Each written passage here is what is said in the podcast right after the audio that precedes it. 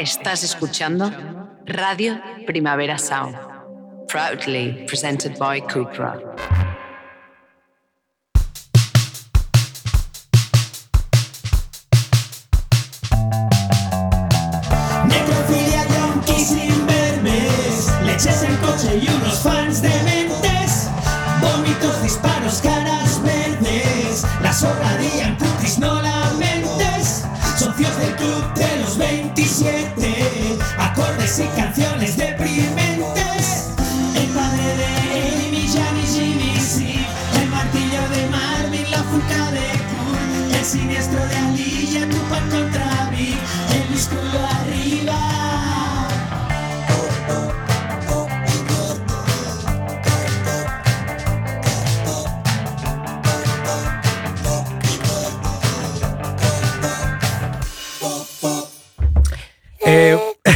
Buenísimas noticias, Kiko Amat. Buenísima Eh, canción también, que hacía tiempo que no escuchábamos. Totalmente. Es que, es que no, no quiero hacerme pesado con la Pop y Muerte Army, pero es que esos coros, tío, me ponen los vellos de los testículos de punta, tío. Y hace que se me enganche con los gallumbos, tío. Efecto velcro, ¿sabes? Me tengo, me tengo que arrancar los Eh, muy buen gallumbos. un comienzo muy sutil Eh, Sí, perdón. y, Eh, y muy poético. Kiko Amat, después de dos temporadas de Psycholand y dos temporadas prácticamente que se finiquitan ya de Pop y Muerte, es la puta primera vez que hacemos un capítulo sin ortodoncia, ni tú ni yo.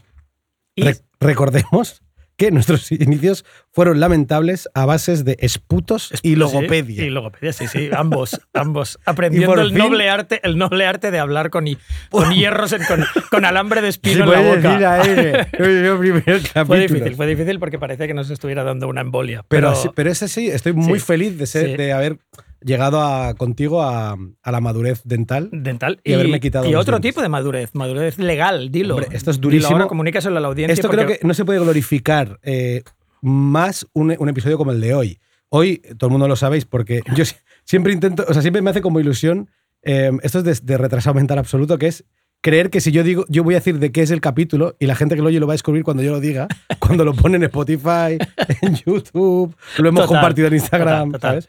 Pero como sabéis, el capítulo de hoy es muerte y matrimonios y hemos glorificado el episodio de tal manera que hoy es el primer capítulo juntos también en el que ambos estamos casados. Estamos tío. casados, sí. Eh, yo me casé el otro día y yo lo que espero de la, de la Pop y Muerte de Army es una reacción similar a, la, a, la- a cuando Elvis anunció que se casaba con intentos de suicidio de nuestros Seguro oyentes sí. de ambos sexos, amenazas, eh, estaría- stalkers. Yo no espero menos de vosotros. Hombre, o me que, encantaría, me encantaría, sí, sí. Me encantaría pensar Pese a que, mi apariencia repugnante, espero que haya un par de intentos de suicidio. ojalá. Hace, hace un año, Pero hace- sí, me casé. Y también eh, esto es un, esto es una- un intento de captar benevolencia de la, de la audiencia.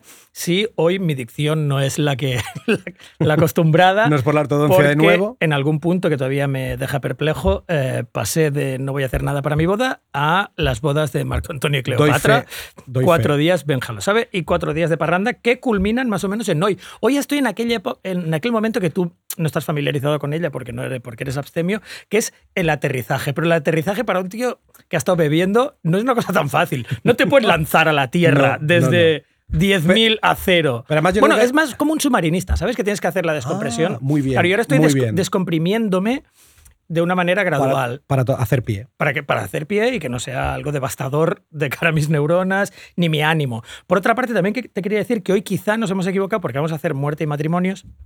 Pero yo pensaba que hoy es el típico capítulo que, no, que nos hemos, que hemos ido retrasando a hacer porque es un capítulo demasiado emocional, demasiado triste. Hemos hablado de hacer, algún día tenemos que hacer eh, Columbine, algún día tenemos que hacer el reverendo Jim Jones de la Guayana. Algún día, bueno, el de, el de, el de niños asesinos ya lo hicimos con, con unos resultados que nos fuimos a durísimo. casa ambos eh, llorando. Y hoy eh, hoy, en cambio, sería el día perfecto para hacer uno de estos porque eh, después de cuatro días de exaltación de la amistad, abrazos, celebración y... Le viene bien a tu cuerpo Eh, un poco de tristeza. No, joder. tristeza y aparte que no tengo ninguna emoción ahora. Oh. No tengo, estoy, o sea, completamente... Estoy completamente drained, drained de sentimientos. Mis sentimientos han ido por el desagüe y ahora soy, no, no tengo ninguna emoción. Soy un Sí, sí. robot. Soy un Yo- ficus. Yo ahora mismo estoy en un. en un- soy un ficus que dice paridas. yo voy a jugar a pelota vasca. Exacto. Porque tengo un frontón delante. Sí, yo tengo, Tengo yo una pared. un ficus que irá diciendo paridas y irá diciendo un montón de arcana, de arcana de la vida de Peña. Pero por dentro, ahí no hay nada, Eres- tío. Mi corazón lo atraviesa una astilla de hielo, tío, te lo digo. Eres ahora. el Google Translator y todo, Total. y todo ese texto simplemente es copiar, pegar y tú. Total. Ya, ya, ya, ya, ya. Total. Perfecto. Vale, Bueno, y ya nos hemos retrasado un poco con la entrada, ¿Cómo pero no? vamos a hablar de, de, de Muerte y, ma- y putos matri- matrimonios, tío, sí. Sí. Eh, con esto no queremos, no que, evidente, o sea, nosotros como usuarios del, del matrimonio no venimos a, No. a hablar mal del matrimonio, en realidad venimos a hablar mal de las personas que se casan, Sí. ¿vale? No de todas, sino de estos cabrones en concreto. Y de hecho yo para empezar, si te parece Kiko, voy a hablarte de Debra Brown y de Alton Coleman, que digamos que de, entre las muchas killer couples que había para elegir, la he cogido porque su principal característica es que no, son, no eran, en este caso, blancos. Eh, y como hemos dicho muchas veces, Mm. en, tanto en Psycholand como aquí, no es fácil encontrar serial killers afroamericanos. Sí. Y para poder adornar esta parejita de afroamericanos asesinos, he elegido una canción de Jay-Z y Beyoncé que no es Crazy in Love, pero es el Ape Shit que grabaron con, como The Carters en el disco Everything is Love de 2018 y que suena que te cagas.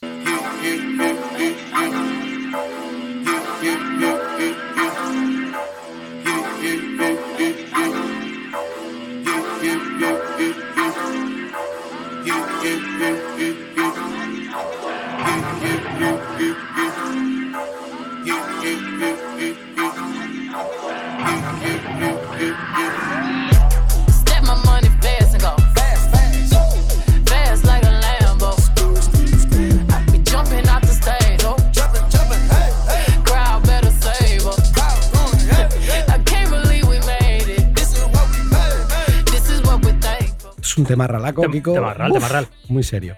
Eh, Alton Coleman, natural de Illinois, era un miembro de la comunidad policial de la misma Illinois que había sido acusado de varios delitos sexuales entre el 73 y el 83. Eh, de, de, de hecho, am, al tío, el tío había sido ah, anteriormente diagnosticado con eh, trastorno de personalidad mixta, con rasgos antisociales, narcisistas y obsesivos, y diagnósticos adicionales que incluían espasmos epilépticos, psicosis y trastorno límite de la personalidad. Bien. O sea, venía, el tío venía preparado. Ah, el muy hijo de puta estaba citado a juicio por los cargos de violación de una niña de 14 años cuando decide huir y empezar con la matanza, ¿vale? Por su parte, Debra Brown, su pareja, ah, era, una, era una discapacitada intelectual eh, diagnosticada de trastorno dependiente de personalidad que había, que había sufrido un traumatismo craneal grave de pequeña y que se cree que tenía que ver con su situación. O sea, el match perfecto, Perfecto, sí, sí, sí. ¿vale? Como ya hemos visto en matrimonios Como de- siempre. de, serial killers. Como siempre. En parejas, quiero decir. Correcto. Debra conoce a Coleman en el 83 y decide dejar a su familia y a su prometido y mudarse con, con el malandro de Coleman, ¿vale?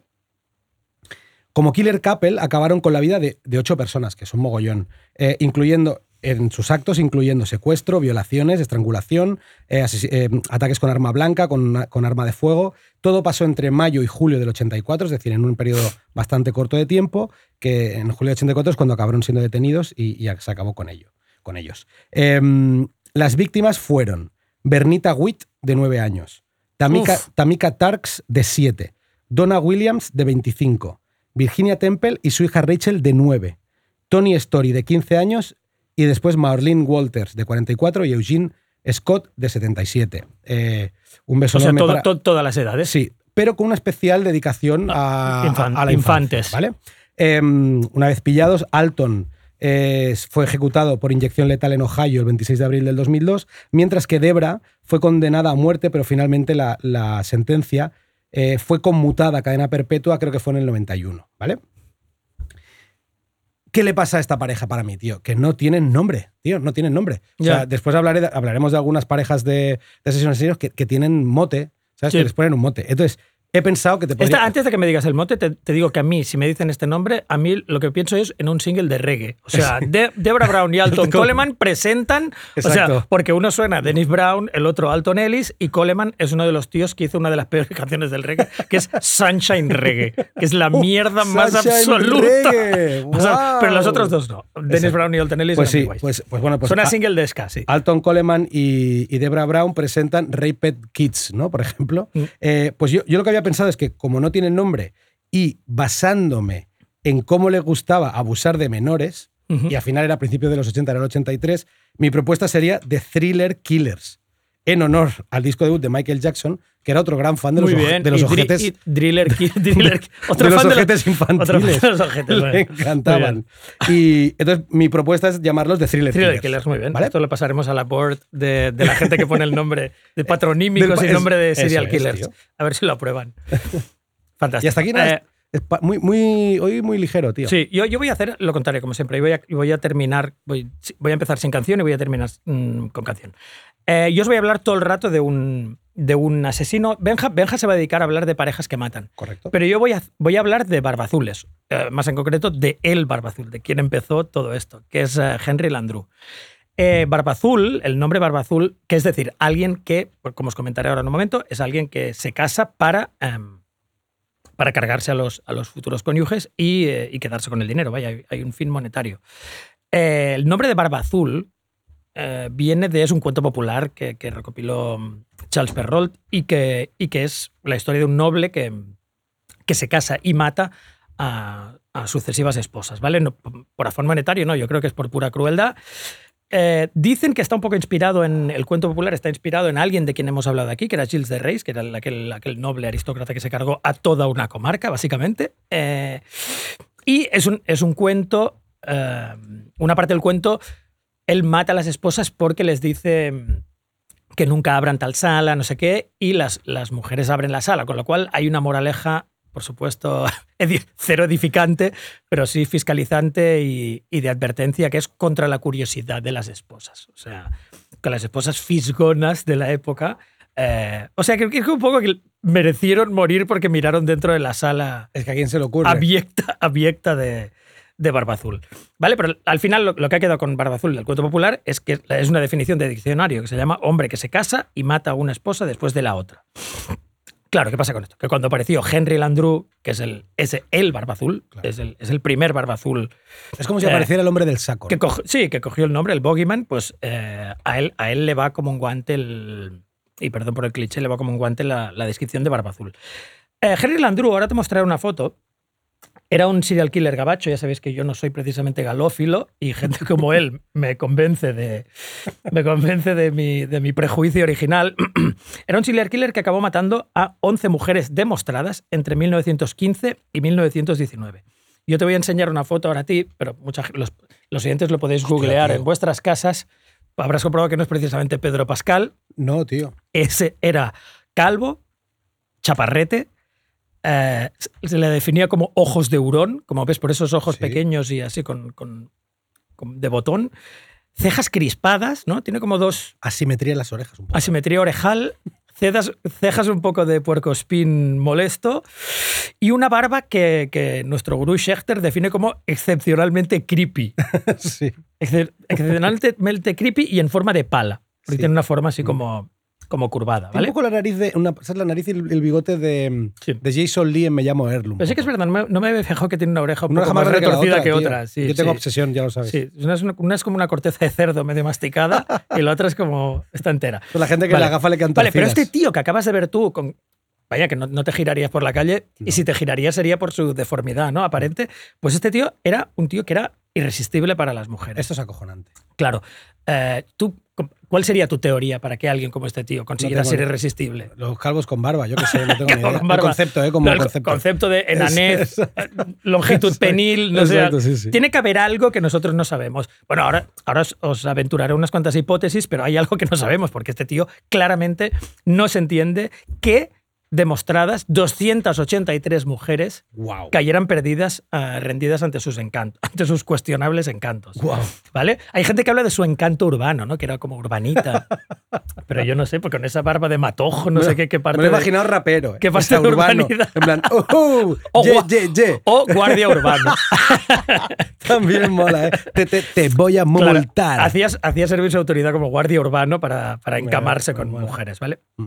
Vale, yo te, te cuento muy rápido la infancia en esta primera parte de, de Landru.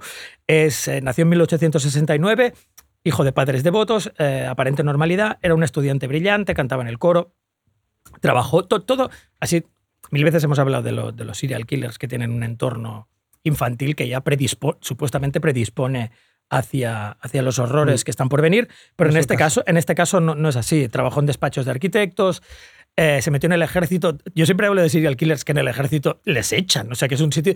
Un sitio que para que te echen, tío, tienes que hacer cosas muy chungas. Tiene que ser muy lelo, ¿eh? Pero a él no solo no le echaron, sino que ascendió hasta sargento. eh, se casó de penalti. Aquí hay una cosa que es la única rara, que hay gente que dice que sí, que no, que se casó con, de penalti con una señora que se llama Marie-Catherine Remy y que alguna gente dice que era su prima, pero luego en otros sitios no lo veo, ¿vale? Eh, bueno, pues se casa de penalti y, y luego tiene varios hijos. Le hace una hija, luego otra, tiene cuatro en total, ¿vale? En algún momento de todo esto empieza una carrera, o sea, aquí sí que ya vemos que no todo estaba tan limpio en, eh, en el espíritu de, del Andrew, porque empieza una carrera de defraudador compulsivo, ¿vale? Es el típico tío que ya, que ya le ves que no se, que no se asienta y, y que tampoco le gusta trabajar. ¿Te, te acuerdas? Hemos hablado de mucha gente como Petiot. Petiot me recuerda mucho a él, eh, que es que emplea, o o H.H. Holmes, que em- emplean mucho más tiempo en hacer de fraudes y, paridas Que currar. que, currar, que les resultaría mucho más fácil Total. y les reportaría más dinero. Es la única cosa que los hace admirables a mis ojos. Es increíble la cantidad de cosas raras. Así que empieza una carrera de defraudador compulsivo mezclada con empleos erráticos, ¿no? Pues fabricante de juguetes. Luego empieza, eh, intenta patentar una moto, que lástima que fuera una época pre-merch, porque la llama Delandru. Oh. Que esto, 100 años después, la gente se la compraría, después de las muertes, por Claro, supuesto, claro, no antes, como el coche de Ed Gain, ¿no? Em, muebles de segunda mano, pero claro, lo que pasa con todo esto es que intenta hacer una patente y a los, y a los potenciales inversores eh, les miente de forma vil sobre lo que está pasando o, o sobre las posibilidades de futuro que tiene su invento, ¿vale? Eh, todo esto le, le reporta siete penas de cárcel consecutivas, un falso intento de suicidio, que ya se ve por dónde, por dónde, está, por dónde van los tiros. Eh, y algunos de los médicos que le empiezan a tratar en estos, en estos periodos de, cárcel ya te dicen que estaba en las fronteras de la locura. O sea que tiene momentos de. Tiene momentos erráticos. Claro, entonces llega la Primera Guerra Mundial. Esto a este tío le va, le va al pelo porque, porque nueve millones de hombres se van al frente. ¿Qué pasa con esto? Es muy sencillo. La matemática no falla. Hay nueve millones de mujeres. mujeres solas, solas y, y añoradas y tristes en, en Francia. Un país de, un país de degenerados. Un país de degenerados. O sea, básica- básicamente un país de degenerados y con un tío mucho más degenerado Claro, que todos los demás. claro. No hay nadie. Los pocos, los pocos íntegros que había están luchando contra los boches. Así que. mm, Claro, la- es lo que se llama la tormenta perfecta. Eh, él ya empieza, a- empieza con su plan diabólico, que en el principio es solo de fraude. Eh, empieza a poner anuncios de matrimonio. eh, Esto es flipante, pre- lo de los anuncios, En eh. prensa, claro. Es- bueno, pero es el equivalente de un Tinder moderno, Sí, ¿no? sí, Pues, total, Te total. pones una foto un poco trucada. Bueno, él espero que no pusiera No foto. sé. Espero que no pusiera foto. Pero conociéndolo, utiliza la foto de otro. De- claro, claro, porque era sí, sí, sí. Y, y- pero te puedo leer el anuncio. El anuncio original era viudo con dos hijos. Ya se ha cargado la mujer, la mujer no existe. Primera mentira. Dos hijos, mentira también. 43 años en disposición de una renta amplia, afectuoso, serio y que se mueve en buena sociedad. Desea conocer viuda de estatus similar en vistas a contraer matrimonio. ¿Vale? Esto las primeras veces que la gente responde, y responde mucha gente, como hemos visto, por la, por la ausencia de, de hombres en Francia. eh, la ausencia de hombres en Francia, general, pero en la guerra más, Más, quiere decir, sí, sí. sí, sí. Eh, y, y le denuncian también por ello. Ya le pillan eh, defraudando a, viudas que responden a su anuncio, bla, bla, y al cabo, y al cabo de poco entran en una red de. pues, Bueno, una red, él les las va embaucando para que pongan a su nombre propiedades, etc. Entonces se le, suicida el padre, ahorcándose en el Bois de Boulogne, o sea, se le, se le cuelga de un árbol el, el padre, eh, se queda la herencia del padre, intenta otro timo, que es una fábrica de automóviles que no, no hay ni el primer ladrillo de la fábrica, no hay nada. O sea, le dice, le dice a la gente que hay una fábrica, pero no hay nada. Y, mm, y le condenan a cuatro años de, de trabajos forzados. Yo aquí me detengo porque a los trabajos forzados ya no va, ni va. O sea, ni se, cuando le llega la carta ya no va. Entonces, todo lo que pasa a partir de aquí, todos sus crímenes son ya de un prófugo, un tío que, es- Claro, que- claro. que se ha evadido la ley y entonces que tiene que pasar a un nuevo, a un nuevo plan de acción de lo que estaba haciendo, pero ya exagerado por su desesperación eh, de fugitivo. ¿Vale? Yo ahora paro esta primera parte. Os voy a poner, yo también voy a poner canciones de matrimonios. Eh, os voy a poner una canción de Everything But the Girl del primer álbum que se llama Another Bridge, que tiene un mensaje bastante guay de, de, de mirar hacia el futuro y dejar que las cosas eh, de que las cosas malas pasen por debajo del puente, como dice el refrán inglés, Le hacía falta. y ¿eh? que me flipa, y que me flipa.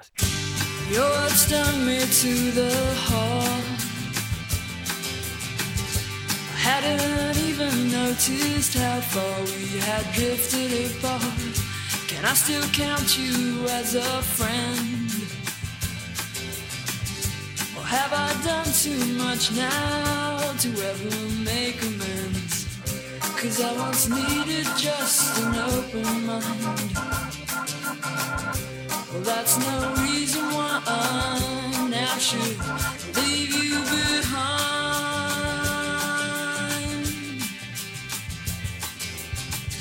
Word from out of the blue reminds me how much I once needed you. No, but that's all in the past now. So much so that I can't scarcely remember how. Yo ya me había, está perdido en mis Sí, ¿eh? ensoñaciones completamente. No, porque está pensando, no que conozcas a tus ídolos, porque yo conocí, la pareja se llama, son Ben Watt y Tracy Thorne, y yo conocí a Tracy Thorne y ojalá no lo hubiera hecho. Cara- en fin, ya no puedo escuchar cara- la canción sin recordar. Caras peculiarísimas los dos. ¿eh? Muy, Vaya caras, ¿eh? muy memorables, muy memorables. Son caras memorables, Mm. tío. Yo sí, no quiero. No, sí, sí. No, no digas nada más. Ahí estás bien, todo lo que has dicho Total. está súper Sí. bien y nada de lo que has dicho era punible por la Claro, ley exacto, aún. exacto. Eh, vale, vamos al siguiente. Voy a mi siguiente matrimonio, ¿vale? De este ya hemos hablado de ellos. Em, son, yo creo que son serían casi como los primeros de los que pensarías, no quizá después de Bonnie and Clyde, el primer matrimonio de Sí, sí. asesinos en el que pensarías. Son Carla Homolka y Paul Bernardo, conocidos como los Barbie and Ken Killers, ¿vale? Mm. Estos como con pruebas ya tienen nombre, pero igualmente te haré una contrapropuesta más adelante. Los dijimos, ¿eh? en un Sí, capítulo los mencionamos ellos, de, pasada. Hemos sí. hablado de ellos, correcto. Entonces, eh, no se me ocurría mejor canción para, em, para, para ponerle música a este, a este matrimonio que el Barbie Girl de Aqua, en el que la cantante y uno de los músicos son matrimonio. Lo que pasa que pensé, hostia, tío, en vez de poner la, la original de Aqua, que mola que te cagas, y a mí me flipa, ¿eh? Eh, pincha aquella cover de punk rock que tanto le gusta a Kiko. ¿sabes? Que, que- que tan, que tan a gusto escucha esas covers de punk rock, de pop. Pero es por saturación, ¿eh, Benja? Yo la, primera que escuché dije, qué guapa, guapo. qué, idea, Es- tío. está y a la guapísimo. número 1000 dije, 25.000, esto sí. tendría que cesar ahora mismo. Sí, la- esta, esta canción yo creo que se salva, tío, porque los MXPX yo creo que fueron ultra pioneros en hacer esto, en, hacer, en participar en recopilatas de Punk Goes eh, Pop y de, mm, y de hacer sus propios discos de covers. Total, que vamos a escuchar el Barbie Girl de MXPX de 2002 que mola que flipas.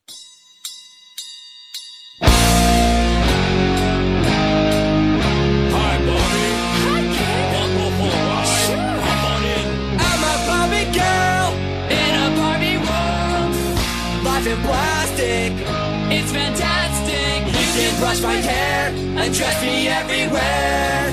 Imagination, life is your creation. Come on, Barbie, let's go party. I'm a Barbie girl in a Barbie world.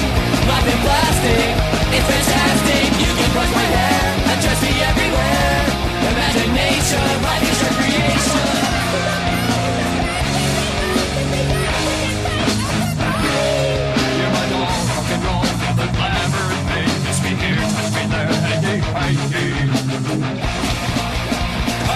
party, let's go party. Let's go party, let's go party. Let's go party, let's go party.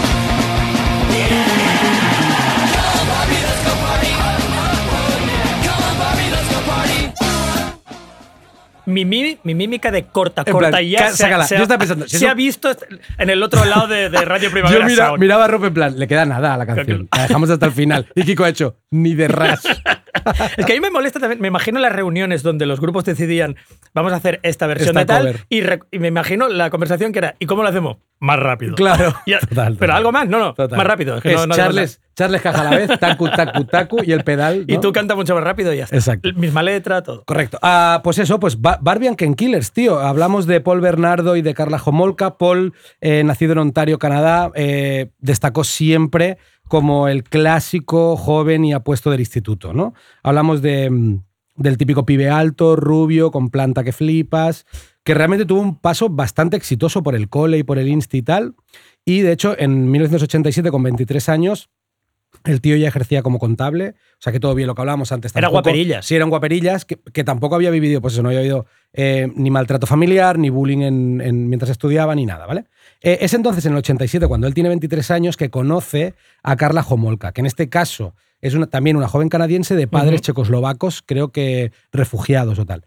Eh, en el- la chavala tiene 17 años, guapísima también, y su atractivo físico digamos, el conjunto, el sumado de los dos, es el que mm, el motivo principal para que fueran conocidos como eh, la- los Barbie y Ken Killers, ¿vale? Entonces, yo tengo que reconocer que viendo un poco todo lo que hicieron, viendo las fotos, tampoco me parecen tan, tan, tan flipantes, ¿vale, No. Kiko? Entonces, yo creo que tienen ese De puntillo. belleza, dices. Sí, y de todo en general. Y Entonces yo pensaba, ¿podría ser que tan cutranguillas podrían haber sido los Nancy y Lucas Killers en honor a aquella Barbie valenciana, ¿te acuerdas? Total. Que su novio se llamaba Lucas. O- Total. Nancy total, y Lucas. Total. Que creo total. que, que eran de famosa, yo creo. Eran muñecas de famosa. Claro, claro, supermercado chino de, imita- de imitación, 80. imitación chunguísima de to- todas mis primas tenían- Borby. De Borby. Exacto, todas mis primas eh, Sí. pop- de familia pobre tenían Nancy y no Barbies. Sí, él, tiene, él, él es como el hermano feo de Jason Donovan o algo así, Sí, ¿no? o sea, entiendo que tiene planta y todo el rollo, pero viendo tampoco es tan flipante. no.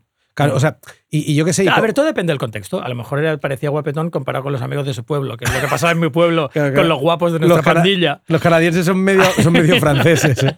Hay que tenerlo Ya en está, ahí lo tienes todo. ¿eh? Sí. Eh, bueno, pues eh, evidentemente hicieron como todo, bueno, todo. En plan, se casaron prontísimo, sin escatimar en cursiladas, eh, carruaje, la boda, anillo de no sé qué. Chip, carruaje chip, ¿eh? Correcto, un poco sí, chip todo. sí. Incluida, en su caso, luna de miel en Hawái. ¿Vale? Y digamos que toda su relación se basa, en lo que es relación entre ellos dos, ¿eh? se basa básicamente en los abusos físicos y emocionales que Paul, eh, Bernardo, ejerce sobre Carla, ¿vale? Y que llega al punto más álgido cuando en enero del 93 la Carla llama a la poli eh, por un episodio de malos tratos que, que al llegar la poli acaba llevando a la tía a, O sea, es en plan, este pavo me pega tanto que, que como a las que hemos matado. Muy ¿sabes? bien. Y la poli haciendo wow. En plan, No veníamos no para esto, veníamos pero a esto, pero ok, sí. Pero gracias. Eh, claro, la policía registra la casa y encuentra hasta seis vídeos en los que se ve a dos jóvenes siendo torturadas y violadas brutalmente por Paul con la ayuda de Muy Carla. bien. ¿vale? A Bernardo hay que tener en cuenta que acabaría siendo acusado de más de 40 agresiones sexuales de diferente índole. O sea, Mm. el pavo, evidentemente, esto es como lo de. O sea, cuando eres un hijo de puta violador, Sí, sí. eh, el paso a, a- a ser un homicida es cortísimo, ¿no? O cuando eres Cara creepy, ¿eh? Tiene es una cara es, creepy. es que es asqueroso, ¿eh? tío. repugnante Os digo yo un poco más mirar. Lucas que Ken. es más Lucas que Ken. Es eh, repugnante. Sí, es un hijo de puta, pero de marca mayor. Y lo que te decía, eh, él, es, él es acusado con 40 agresiones sexuales de diferente índole, pero junto a Carla acabaron matando a Tami Homolka, de 15 años, La hermana. de la, La hermana, pava. sí. O sea, muy loco esto. O sea, ¿qué nivel, qué nivel de. De abyección. Y de, sí, sí, de, de sumisión tienes como para que te. A Bueno, tu igual, tu, igual a- tu hermana es una hija Ah, puta. exacto, de marca iba a decir, depende de la hermana. Ya, ya, ya. Todo A depende tu de la hermana. pequeña, eh, Ya. tío.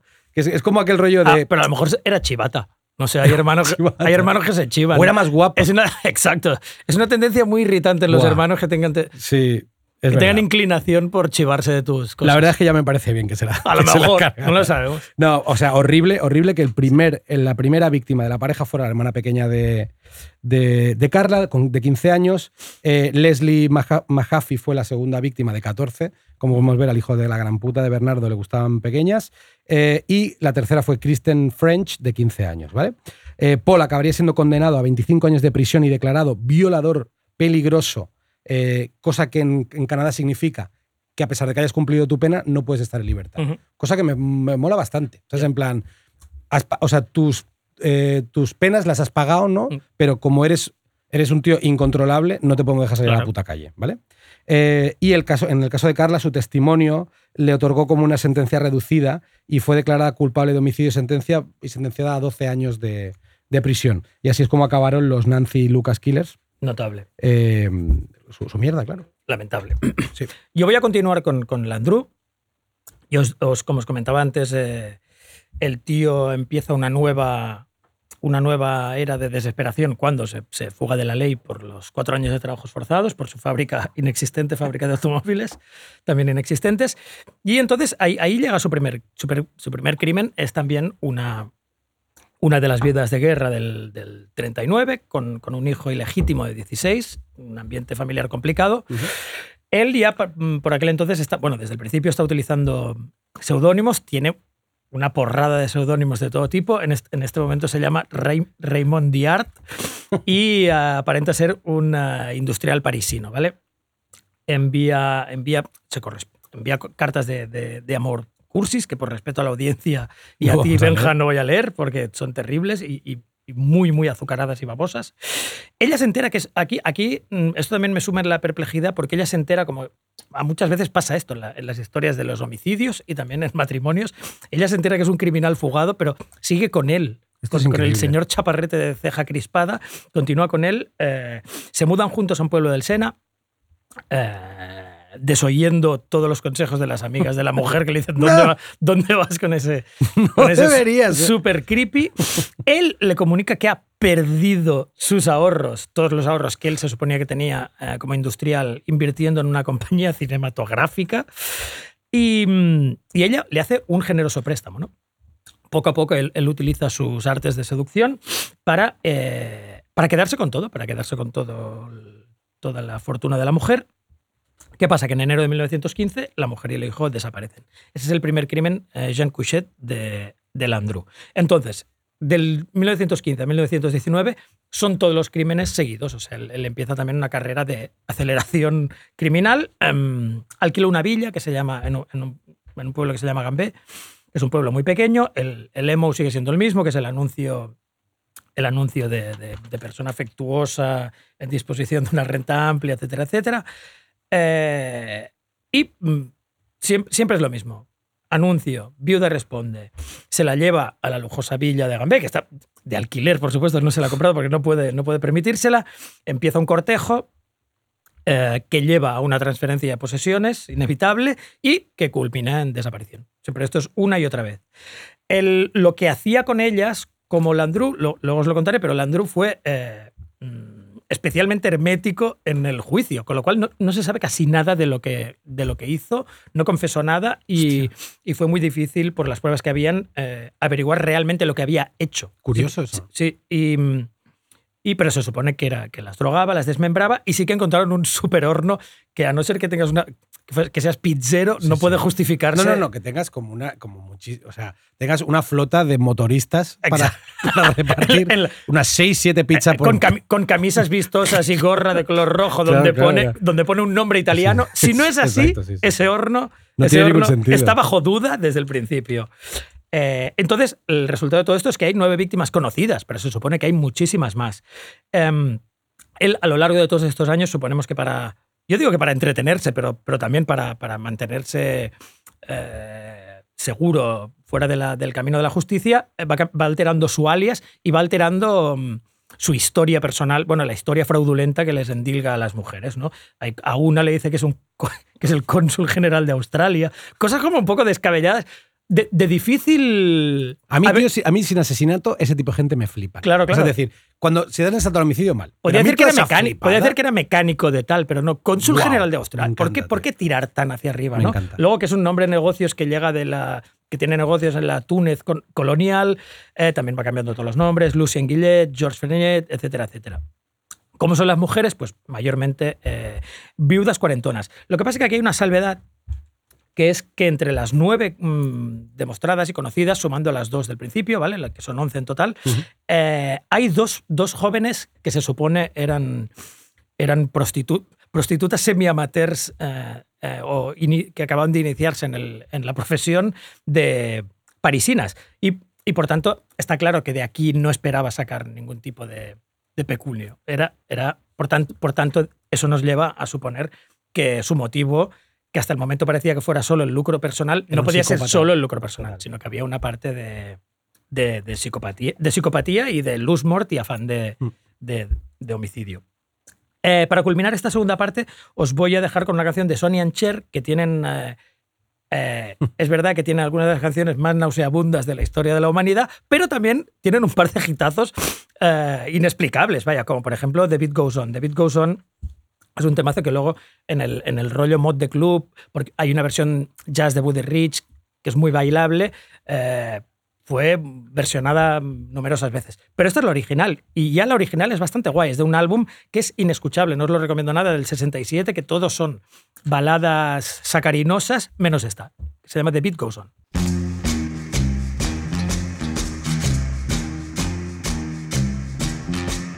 The beat goes on. Beat goes on.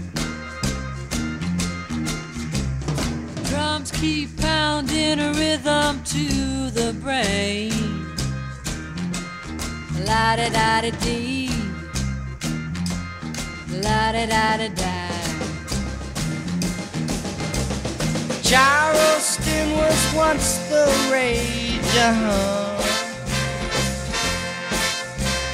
History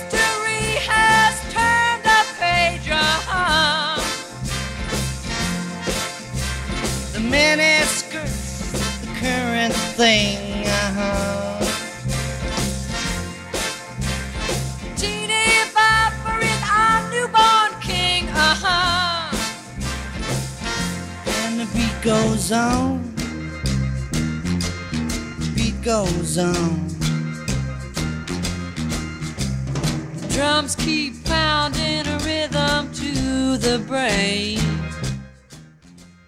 ¿Te ha gustado o no? Mucho. Buenísimo. ¿Quieres- ¿Quieres un detalle así como de estos que Son hemos- matrimonios, ¿no? Como todos Sí, sabéis. total. No hace falta decir. ¿Quieres, quieres un- una cosa, te engan- una- enganchar un poquito cosas que me gusta a mí? Engancha, engancha. El año pasado, tío, eh, juraría que volviendo de Las Vegas, de mi segunda boda, que hice dos bodas con muy, muy poco.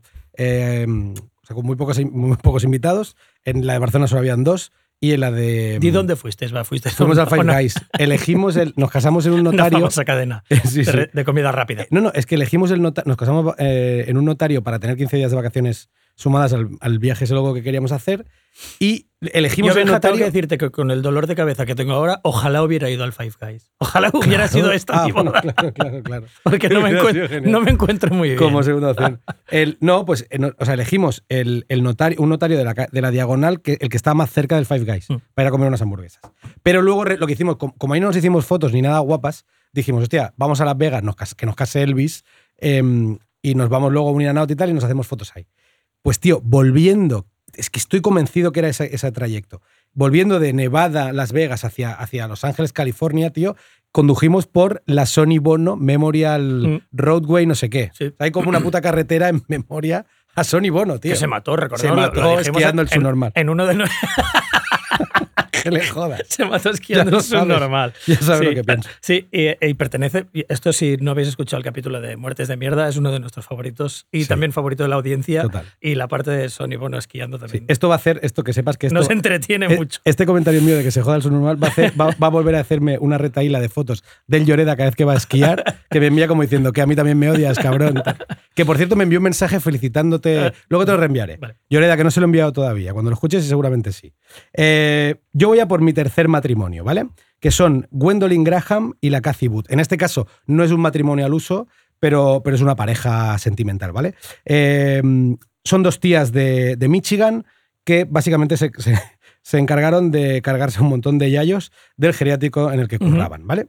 Y para, y para, mm, para ponerle música a esta, a esta pareja, Kiko, he elegido una canción que es la que más me está flipando de los últimos dos meses, ¿vale? Es una canción que se llama Meet Me at Our Spot del disco de Anxiety, de, o sea, el disco Anxiety de 2020 de Willow, la hija de Will Smith y Yada, y Tyler Cool, que es como su noviete, tío. Creo que tiene una pareja estas ultra mega poliamorosa, abierta y no sé qué, pero tronco, este tema del disco de Anxiety es brutal.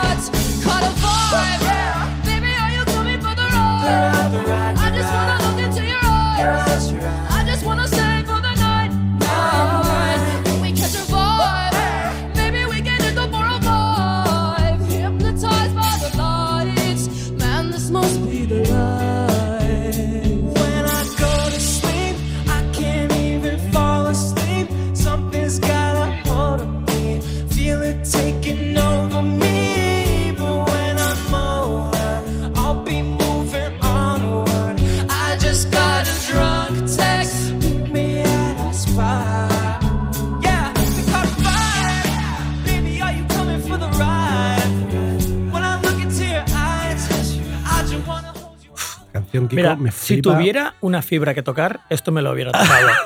si tuviera un solo sentimiento, esto me habría tocado mucho la fibra. Esta canción es una puta flipada, Kiko, tío. Y además, la, la versión que hemos tirado es una que hicieron en directo de algo de Instagram, no sé qué, de un live, tío. O sea, que la que está sonando es una versión en directo.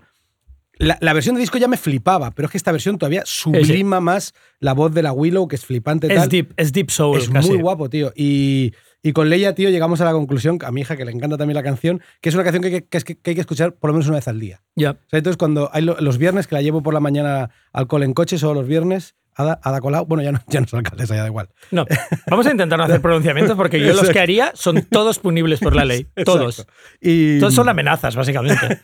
Entonces, cuando vamos en coche, Leia me dice, ponme la de Willow. Pero bueno, que- vamos, que hay vamos a, que vamos a decirlo. No se pacta con la derecha. Eso no se hace y punto. Ah, no pactes con la derecha, punto. No, No, es punto. verdad. Bueno, Punto. sí, sí. Es que esto es, no, que es igual. No, vamos a, es que estoy muy, estoy muy triste con todo lo que ha tenido Sí, que ver con internet. horrible, horrible. Eh, Gwendolyn Gay Graham y Catherine Waywood, ¿vale?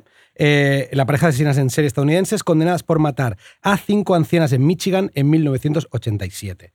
Ah, cometieron todos sus crímenes en el geriátrico en el que curraban como auxiliares de enfermería. Ángel de la muerte se le llama esto, ¿no? Un ángel este- de la muerte. En este caso, Couple. No sé de dónde coño sacan lo del Couple ángel. Death Angels. Couple Death Angels. Totalmente. Eh, Fallen Angels. Fallen Angel, porque Eh, si no lo de Ángel no lo voy por ninguna parte. ¿eh? Ángel Cristo, máximo. Ángel Garó, sí. vale, entonces se conocí, ellas se conocen en el hogar para gente mayor en el 85, cuando la Gwen Graham empieza a trabajar allí. La, la Catherine ya curraba. Eh, tío, en, es- en las parejas, tío, que la lían, en general, o sea, ya no te hablo, o sea, hay un patrón que se repite, ¿vale? Ya- da igual que sea al salir de la discoteca con tus colegas o matando, cometiendo asesinatos. Pero siempre hay una que es como muy bien queda, muy, como, como muy apurada con la imagen que tienen de ella, y la otra que es Que se la suda. está loca, ¿no? En plan, y en este caso era eh, una sádica que, que vibraba haciendo bromas ultra crueles. Siempre hay un, un dominante y un débil. ¿no? Exacto. Pero, pero además, el débil en este caso, sí, en este caso el débil es como alguien que, como muy fácil de, de- de Sí, someterse. sí, ¿no? Es sumiso, muy sí, sí, un sumiso. En fin, pues eso, la, la Wood vibraba haciendo bromas mega crueles. eh, acababa de divorciarse de su marido. No, perdón, al revés. Wood acaba de divorciarse de su marido, suda de los hombres para siempre, cosa que me parece muy bien, Cathy. eh, y se enamora perdidamente de la Gwen, que es la que, la, la que es la, loca, ¿vale? En, este caso, en este caso la, ha llamado loca, cuando la otra también está como un cencerro. Claro, ¿eh? claro. Ah, la cosa es que se juntan Kiko y su relación sexual se convierte en algo ultra intenso y que exige subidones de adrenalina constantísimos, ¿vale? Que- y que se basan sobre todo en asfixias propias y ajenas, Mm. ¿vale? Ahí es donde empieza la movida. O sea, es decir, me pone cachonda ahogar peña. Este es el nivel, ¿vale? Y claro, acabo de ver el look y el look es bastante de miembros de Hole del 90. ¿Sí? O sea, bajista y batería sí, de. Hole. son las L7, Total. Son las Luna Chicks, son las dos Sí, tías que se piraron del. Vale. total. Em, Muy grunge. estaban puto loquísimas, Kiko, ¿vale? Eh, además, el. Es que, o sea, quiero decir, para, para poder estar follando todo el rato ahogándose, estar en el mejor sitio. Es un sitio lleno de piltras. O sea, está lleno de Sí. camas, Sí, ¿vale? Entonces. Bueno, y eh, para reanimarte también jeringuillas de adrenalina, que lo tienes exacto. todo, está Súper. bien. Sí, sí, las tías se ahogan, se ahogan ah, ah, follando, tal. Bueno. Eh, su nivel de, de, de locura llega hasta el punto que. Esto. e- Es que me jode tener que decir esto, pero estas son las cosas que me gustan, tío. Esto es cuando pienso, jo, Gwen y Cathy moláis bastante. Porque las notas. Si tío, no hubierais matado Exacto. 50 Pero espérate, las notas, tío, para elegir a sus víctimas, usaban las iniciales de los apellidos para poder crear la palabra murder. Uh, Es decir, la señora Martínez, claro.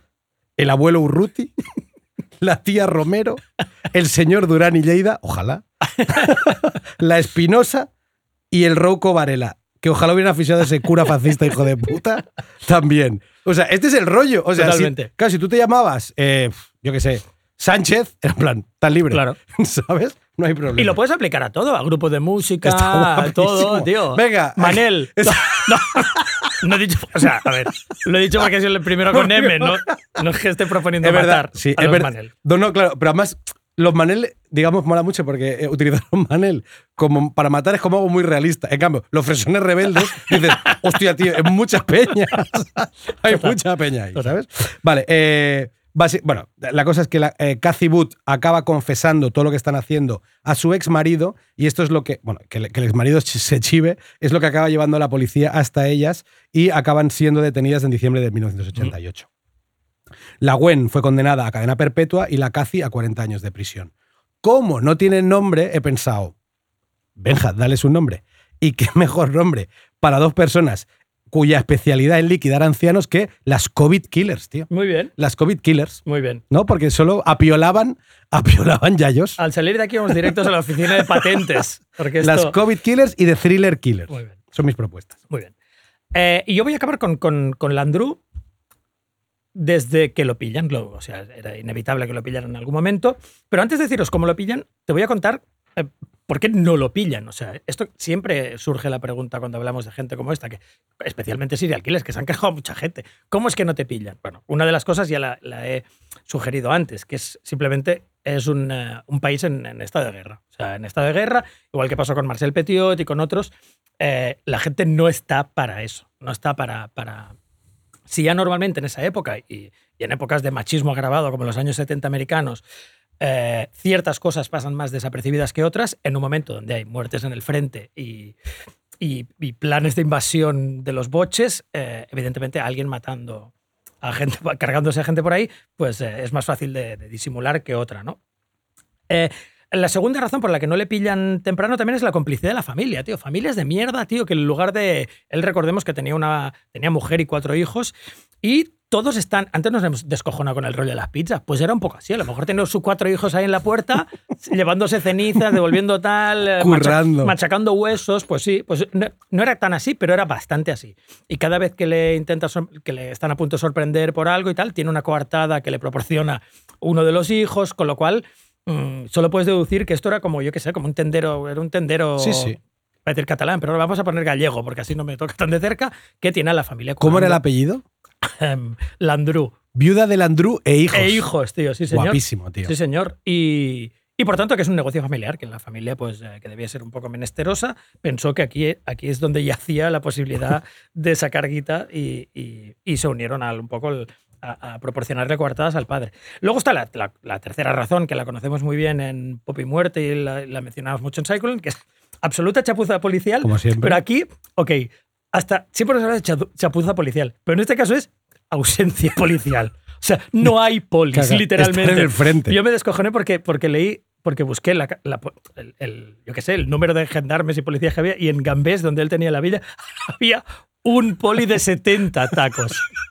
Sea, difícilmente En esa era- época se tendrán 250, años. 250 y no creo que fuera tampoco Hércules Poirot, un tío con unas capacidades de... O sea, que se había llegado a 70 como urbano de pueblo, era un tío que un poco con el pito... Ahí que no, y no- es que ni, ni rescataba gatos, es un tío Guau. que completamente inútil, claro. Eh, Hostia, es un sitio perfecto. no le ¿verdad? pidas a este tío que, que solucione un asesinato serial de, Ni que- nue- ni de que nueve, sospeche. de nueve Lo único- mujeres. Lo único que sospecha es. Claro. "Mm, me creo Se- que me acabo de mear. No, Sospecho. Una, una- una calidez aquí en los pantalones.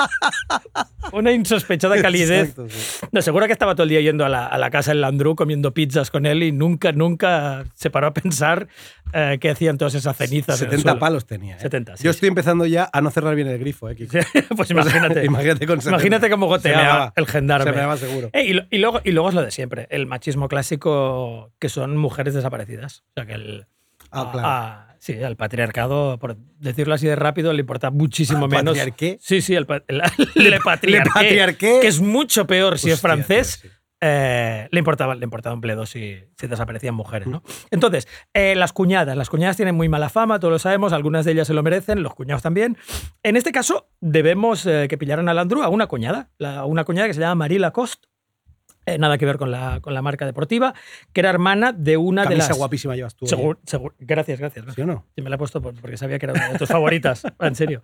Porque combina redneck con, Es que está bien guapa, ¿eh? Sí, sí, con rollo hawaiano. Mm, era la hermana de Celestine Buson, que era, que era una tía que había entregado sus bienes y luego desaparecido. Y Lagost llevaba eh, dos años sospechando del novio contrahecho que se había, que se había echado después de, de responder a un mensaje de- de una oferta de casamiento. ¿no? Entonces, Landru, que ve, ve que esta tía está empezando a investigar y a hacer un poco de ruidillo, eh, emprende una carrera de una serie de chapuzas eh, intolerables para deshacerse la cuñada. Le envía postales falsas haciendo ver que es ella. En plan, estoy muy bien en un balneario tal.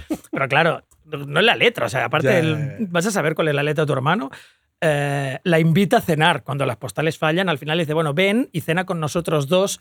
Pero claro, ella, si, si tú ya estás sospechando que alguien se ha cargado a tu hermana, vas a ir a cenar, vas a ir a cenar a su casa encima con él. sí. Podemos hornear algo. Podemos hornear unos panes. Exacto. Eh, entonces la costa al final, como ve que, como ve que las autoridades no están haciendo nada, se decide intervenir con... Joder, eh, esto es lo contrario de la molicie de la que hablábamos antes. Esto es de la molicie de los grupos que versionan muy rápido canciones pop. Eh, recopila un dossier para la gendarmería, o sea, lo hace ella misma, con recortes y cosas y pruebas. Escribe al alcalde de la localidad donde tenía la casa, sí, al alcalde Gambé, que por supuesto se limpia las posaderas con su carta, pero, eso es pero al menos ella la envía y consigue el contacto de otra cuñada. Aquí ya tenemos a dos cuñadas involucradas, hermana de otra desaparecida. Aquí tenemos a, dos cuña- a un, a un supercuñadismo de dos, de dos troncas eh, intentando desenmascarar al Andrew. Eh, al final, como sucede muchas veces en, en casos que hemos explicado aquí en Pop y Muerte, interviene el azar. El azar y la, y la suerte o mala suerte eh, decide, mala suerte seguro para el Andrew, decide que una colega de Lacoste eh, se topa con, con- con el propio Landru en una tienda de, de vajilla o de, o de cosas de, de- de loza, yo qué sé. No me preguntes, o sea, ¿dónde hay tazas? No sé. Sí. ¿Sabes? Tazas y cosas y platos. Y está allí con una nueva amante, porque él, claro, no pierde el tiempo, una señora que se llama Fernández Segret, que es famosa por, por ser la última amante que tuvo Landru antes de que la encarcelaran, ¿no? Vale.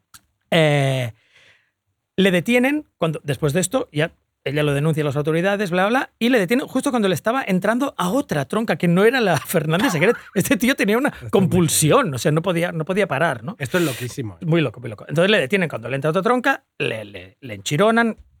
Ahí ya empieza, les empiezan a hablar de sus crímenes, ya se le tacha de barba azul o el barba azul de Gambé. Eh, él eh, hace gala de una testarudez legendaria y se tira tres años, los tres años de investigación y juicios, negando completamente sus crímenes. Eh, el juicio de Landru es un juicio, uno de los juicios sensacionales y más famosos de la época.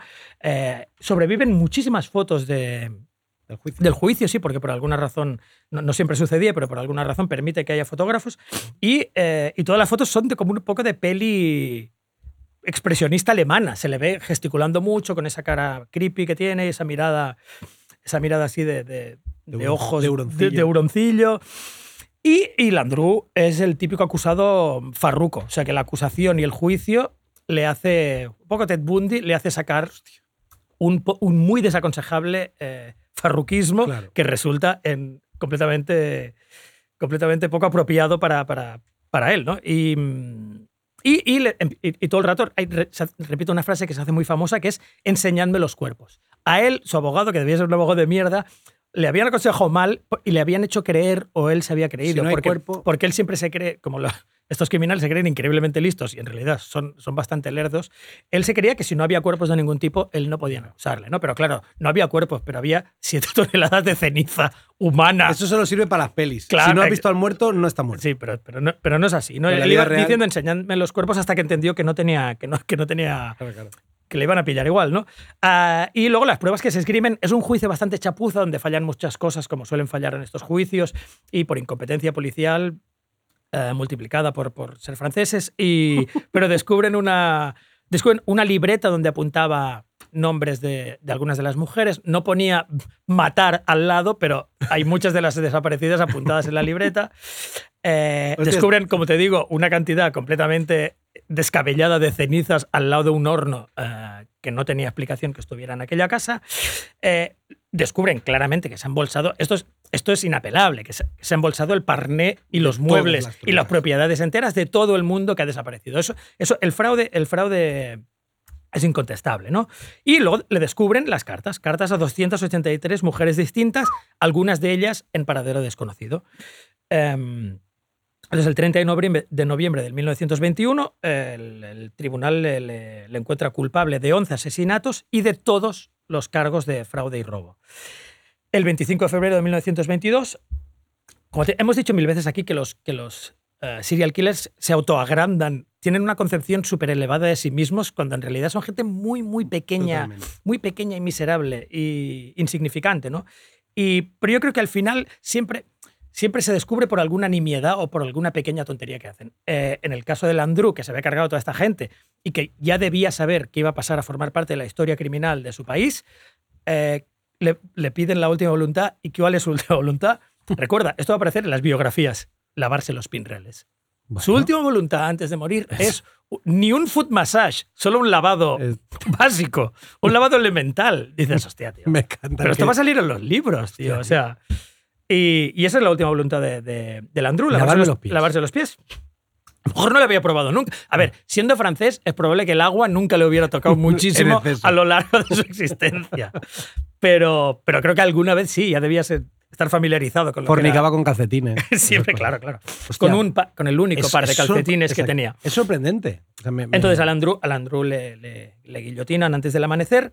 En 20 segundos, para alguien que, que- que la lió de ese modo, eh, en 20 segundos entre que sale de la celda hasta que le guillotinan, se acaba todo. O sea, no hay nada, no hay ningún momento épico. Y, y te voy a decir algo que te hará gracia, a ti te- que te gusta el rollo bizarro americano. Unos troncos montaron un museo que se llama Museo de la Muerte, está en Hollywood, en Ah. Hollywood LA. Y tienen, como, Hostia. yo qué sé, cartas auténticas, bueno, algunas de las cartas de Jack the Ripper, no sé qué. tienen- han recopilado algunas, algunas cosas. Un poco, ¿Te acuerdas del Museo de Bañolas? Ahora na- nadie se acuerda de él, pero yo estuve muchas veces. Había piraña, pieles de afroamericanos, bueno, afroamericanos no, pero Sí, sí, sí. negros africanos Claro, claro, colgadas claro. en la... Cosas muy, muy, muy ilegales y muy incorrectas y lo cerraron. Pero el Museo de la Muerte todavía está abierto y tienen la cabeza del Andrew. ¡Wow! La que se supone, Supone que, es la cabeza del Andrew, mo- ya momificada y Hostia, un poco venida menos. Es decir, que está más guapo momificado, momificado y decapitado que en- la foto esa, que en ¿eh? la vida real. Y, pero sí, todavía puede verse. Y yo creo que si Hostia, tío. Dios no lo quiera, te divorcias o por cualquier razón decides volver a hacer tu luna de miel en Estados Unidos, Iremos. yo creo que es un destino al que, al tenemos que ir, el Museo Y de la estafaré a mi mujer. Al que, exacto. Por, en honor al Andrew. Pues yo te voy a contar mi última pareja, ¿vale? Que son el Raymond Fernández y la Marta Beck, a.k.a. Lonely Hearts Killers, también nombre, un nombre muy guay. Y para, mm, para amenizar su- sus delitos, te voy a poner esta canción que grabaron juntos Ariana Grande y Mac Miller en, en el disco de ella, Yours Truly 2013, y que se llama The Way. What we gotta do right here is go back. Back in the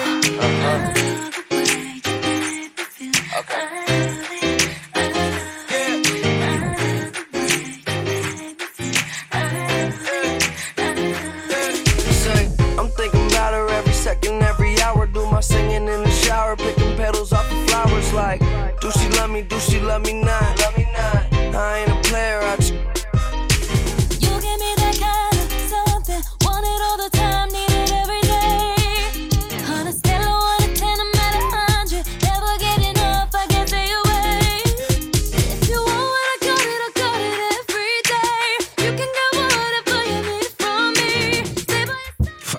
tengo que decirte que a mí el rollo este cuando de ra- raperete guay Estoy y cantante ¿eh? me encanta, tío. Estoy vibrando. Aparte, siempre to- casi todo lo que me pones tú no lo conozco. Y Ya, lo que te eso pongo mola. a ti Yo no también, tampoco. claro, Es- me flipa que. Es un poco añejo, Sí. debo decir lo mío. Bueno, es, sí, pero, pero es cosa, siempre son cosas muy guapas. especializaciones, cabrón, sí, especializaciones. Pues a mí, esta, a mí tengo que reconocer que a mí esta mierda de, de cantante pop súper comercial y raperete cool como era el Mac Miller que me flipa, me- es que no. O sea, no hay fallo, tío, Claro, conmigo, no. Te- Base te- molón. Te, las tocan todas. Total, todas. tío. Sí, sí. Todos los botones. Exacto. Esa, viene, viene esa base rítmica y me agarra las pelotas y me las eleva, tío. Y Te las eleva Sí. mientras el rapero empieza a cantar Exacto. sobre ellas. Me eleva los huevos. Eh, mm, se viene, uno- se viene una, una pareja guapa, ¿eh, Kiko? Mm. Porque el Raymond, tío, a mí, me- o sea, haciendo la research me, me ha robado el corazón, ¿eh?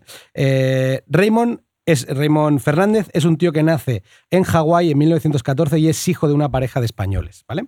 En 1932, cuando cumple 18 años, él y su familia se vuelven a España y se, y se- y se afincan en el pueblo de Granadino de Órgiva. Ujú. Que yo, perdonadme, tío, por mi, por mi, mi americanofilia, pero tronco, de Hawái a Granada, tío, es hardcore el salto, ¿eh? de la O sea, época. o sea, exacto. no Granada de ahora que hay Al- McDonald's. A- a- no. a- exacto, a la, a- la- a la órgiva del 32. Y tú vienes de Hawái. O sea que, bueno, no sé, no sé, tío. Igual en mi cabeza, o sea, creo que, o sea, si ya pensar que con 14 años te quitaran del instituto y era una putada, a los 18 que te quiten de Hawái, que te desapunten de Hawái. Y te lleven a un sitio que hay básicamente cascotes. No, no, y que está a punto de tallar una puta guerra mundial. sí, sí. Vale. Eh, el Raymond, el- creo que el, el viejo acaba siendo, el viejo de Raymond acaba siendo alcalde de Órgiva. Para que veas. El americano, ¿no? En plan, te, te viene de Hawái, Claro. alcalde. Bienvenido, Eh, Mr. Bienvenido, Mr. Fernández. Total.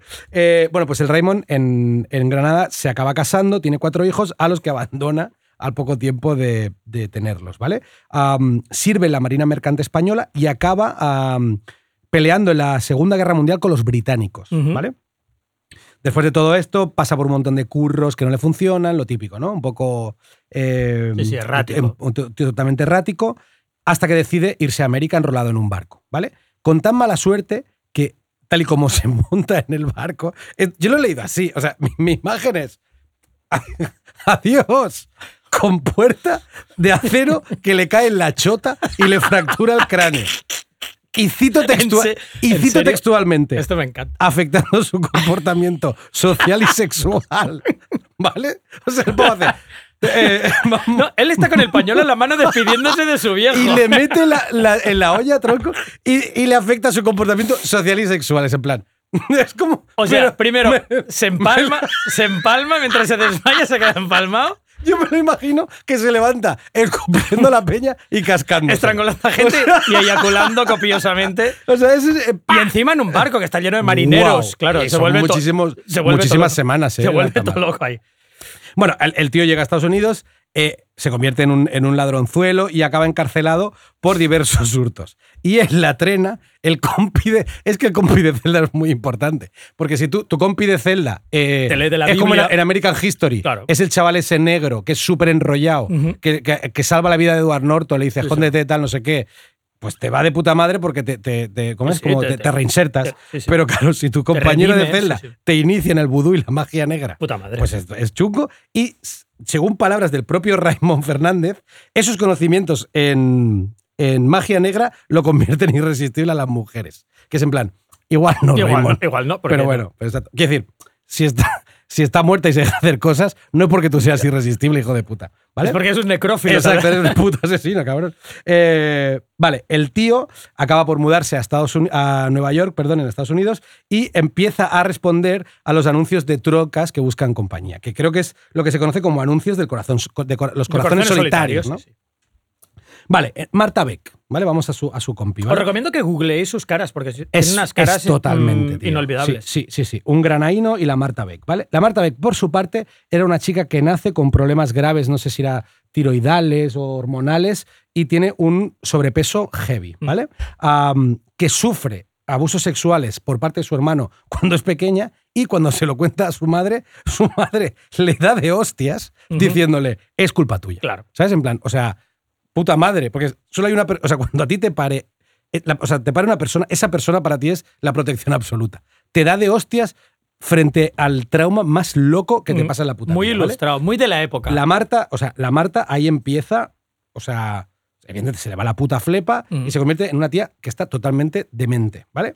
A, a los pocos años de eso acaba como madre soltera de dos criaturas, ¿vale? Viviendo sola en un mundo de fantasías insuflado por comedias románticas y novelas rosas. O sea, la tronca vive en esa mierda, ¿vale? Mm. Y así es como a, a través de anuncios de corazones solitarios que ella tiraba, conoce a nuestro amigo Raymond en el 47.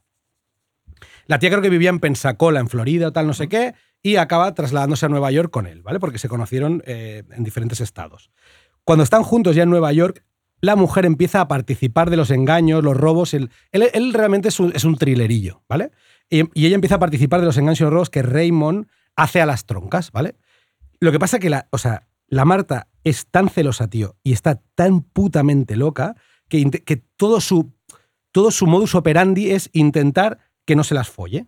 ¿Vale? O sea, ellas todo lo que intenta es que no, que no forniquen. O sea, en plan, róbale lo que quieras, pero no te las folles. Y el, el Raymond, y el Raymond, que es un español de bien, dice: Yo voy a intentar follarme todo lo que pueda, Pueda. que para eso hemos venido. Y así es como en el 1949, tío, la Marta le revienta la cabeza con un martillo a la tronca que estaba en la cama con Raymond, ¿vale? Lo sorprende y le revienta la cabeza con un martillo. No la mata y el Raymond hace, ya la estrangulo Uy. y acabamos con esto, Claro. ¿vale? O sea, la pava le pega una hostia en la cabeza de forma unilateral y el otro dice, la que has liado Marta, la estrangulo y nos la cepillamos, ¿vale? Venga. Después de esto, siguen con su... Es que es lo de siempre, ¿eh? Siguen hacia el frente, evidentemente, es una huida al frente. Ya no puedes parar, sí, sí. Y intentan engañar a Delphine Downing, ¿vale? Una joven viuda con una hija de dos años, ¿vale? Mientras Raymond se, se está intentando caminar a la madre, la Beck está tan agobiada con el rollo de que está ligando con otra tía que los llantos del bebé de dos años la ponen de los nervios y la estrangula, ¿vale? Estrangula al bebé, pero no lo mata. Y el Raymond, que es español, no olvidemos esto, dice, hostia, la madre, cuando, cuando vea Se va a al- cabrear. cuando vea al bebé con moratones en el cuello, se va, se va a rayar un huevo. Le pega un Tiro, tiro. muy bien. ¡Pum! Le pega un tiro y la mata, ¿vale? E- Ese disparo, supongo, y la pérdida emocional de tu madre hace que el bebé llore más. La Marta dice, es que estoy hasta el coño de los llantos de la niña y la ahoga en un estanque. Y la mata también, ¿vale? Tres asesinatos. Y los dos deciden enterrar los cuerpos, no sé si en el jardín o en la zona, cosa que hace, por supuesto, sospechar a, a los vecinos. A los vecinos. por- Por, el por- rosal, por el magnífico rosal que está creciendo justo al lado de su ventana. Me imagino Una selva. Re- o sea, el, el césped recto, montañaca. Total. Una mo- y una. Una frondosidad que flipas, además. ¿Te acuerdas? Ahí crece todo. ¿Te acuerdas? Creo que era en. No sé si en una agárralo como puedas. Como que se echó, como que mm, homenajeaban la peli aquella de cadena perpetua. Mm. Que, hacen como un agujerillo. Entonces él va sa- sacando y está en un montículo jugando a béisbol, en una, Ah, sí, sí. en una montaña de runa. se van deshaciendo de la- de la loquísimo. arena, sí. Es muy loca, muy alta. Pues Pues, igual, me imagino ahí, eso ahí. con una flor arriba. Mm. Eh, evidentemente, la- la- los vecinos ah, avisan a la policía por el comportamiento sospechoso de la pareja y Raymond confiesa enseguida, tío. Pe- Yo creo que porque él piensa que no le van a poder imputar lo que ha pasado en Nueva York, con no sé, no sé cuántos, y lo confiesa todo. Finalmente, Fernández y Beck son condenados eh, por los tres asesinatos y sentenciados a muerte. Eh, porque yo creo que esto, esto no sé si era ya en Florida. Bueno, anyway, evidentemente, él, él cre- él creía confesando que se iba a salvar y no. Los, los condenan, los sentencian a muerte y en marzo del 51 son los dos ejecutados en, en la silla eléctrica, cosa que les viene de puta madre y merecidísimas. Y ya está. Y ahora, bueno, Y. Ah, y ahora pasamos. Tenemos un invitado hoy. Casi Eh. nunca tenemos invitados en Pop y Muerte. Vamos a empezar a tenerlos. vamos a subir el- la calidad del La calidad, por supuesto, porque la cantidad de, de majaradas y paridas que decimos solo puede solventarse con una tercera persona que las baje. Y tenemos un invitado que se llama Manel Carrasco, que es un especialista en, en cine, que trabajaba en Arctic, algunos de vosotros Correcto. ya le habéis visto, le habéis escuchado hablar.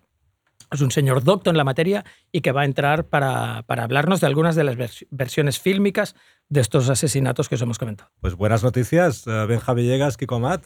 Cuéntanos, cuéntanos Manel. Manel Carrasco. Cuéntanos. Oye, qué ilusión decir esto, madre no mía. confundir Eh, con la- Manuel Carrasco. de No, no, no, no, no, llevo 20 años cargando con esta cruz. y los que me quedan, amigo a él, uno de los dos. Es que el cabrón no ha hecho carrera, ¿eh? No, Parecía- no, parecía que no, pero. parecía que no y ahí te está jodiendo. Sí, sí, la no, no. Sí, sí. Yo daba, daba por hecho que la segunda edición nadie prosperaría y resulta que fue él. hijo puta Manuel Carrasco. Eh, pues Sí, cuéntanos. ya le hemos presentado a Manel y él nos va a hablar de algunas de las pelis que, que se corresponden a la historia real. Pues mira, si queréis empezamos con The Honeymoon Killers, precisamente con Raymond Fernández y Marta Bach, Beck, no Bach, Beck, Beck, que sí, sí. ah, fueron protagonistas de una de las películas más extrañas de finales de los 60. Ah, concretamente la película se estrenó en 1970, aunque algunas referencias hablan de ella de 1969. The Honeymoon Killers. The Honeymoon Killers es una película que ya en su génesis ya dices, aquí esto no podía acabar bien de ninguna de las maneras, porque esto es eh, un biopic sobre estos dos personajes que se inventan tres tíos, tres pelanas que no sabían gran cosa de cine, un, un productor que había hecho algo en televisión pero casi nada, un amigo suyo que tenía cuatro chavos y dijo, oye, yo te produzco una película, a ver, de, a ver de qué la podemos hacer. A ver, hay, hay una historia de unos tíos que mataron, bueno, va, pues tiremos por ahí. Y cogen a, a un tercer piernas, que es Leonard Castle, que era un compositor, y le dicen, oye, tú que compones canciones, haz el guion. Porque ambas cosas tienen como mucho sentido. ¿no? Es como que Mogollón, en principio- mogo- mogollón. Entonces, una vez tiene el guion más o menos escrito, llaman a un cuarto personaje, que es un tal Martin Scorsese, Ah. que en aquel momento acababa de estrenar su primera película, que era Who's Knocking, Who's Knocking at My Door, y le dicen, oye, tú que estás empezando, pues eh, ruédanos aquí una película. Martin. Al, ca- al cabo de una semana le dicen, Martin, estás despedido. Bueno, visionarios. Visionarios, Wow, porque, no lo Mar- sabía, porque increíble. Martin era un tío muy lento rodando en aquel momento y le dicen, pues nada, fuera, se acabó. Leonard Castle, tú que eres compositor, dirige la película. Entonces, de, de esta, de esta mezcla normalmente que se produce bastante a menudo en el mundo del cine, si te paras a pensar, esto ha pasado más veces de lo, de lo que parece, que se juntan tres, cuatro papanatas que no tienen mucha idea y ruedan algo, normalmente lo que sale es un desastre. Pero no, no es este el caso. O sea, The Honeymoon Killers es una película em, que tiene ah, todo aquello que debería tener ah, una película sobre una pareja de asesinos ah, en serie. Es una película que es sucia, es una película que es tremendamente violenta. O sea, es una película en la que la violencia tarda en llegar, pero cuando se ponen, se ponen. Hay una, hay una secuencia de un asesinato que, vista en el año del Señor de 2023, a mí me ha puesto un poco los pelos de punta. O sea, es, es- una película en este sentido bastante Podríamos sospechar en que, igual- estamos avezados a todo ya. O sea, que para que algo, Efectivamente, que se algo te parezca inquietante. Claro, no Podemos fácil. sospechar que sin presupuesto para efectos especiales igual palmar a alguien en esa película. Podríamos sospecharlo. Estás. Podríamos sospecharlo. De hecho, hay películas, esto daría para otro pop y muerte, porque hay películas en las que los- sus directores han tenido que, que ir a juicio para demostrar que los actores estaban vivos. Estaban vivos, Wow. sí.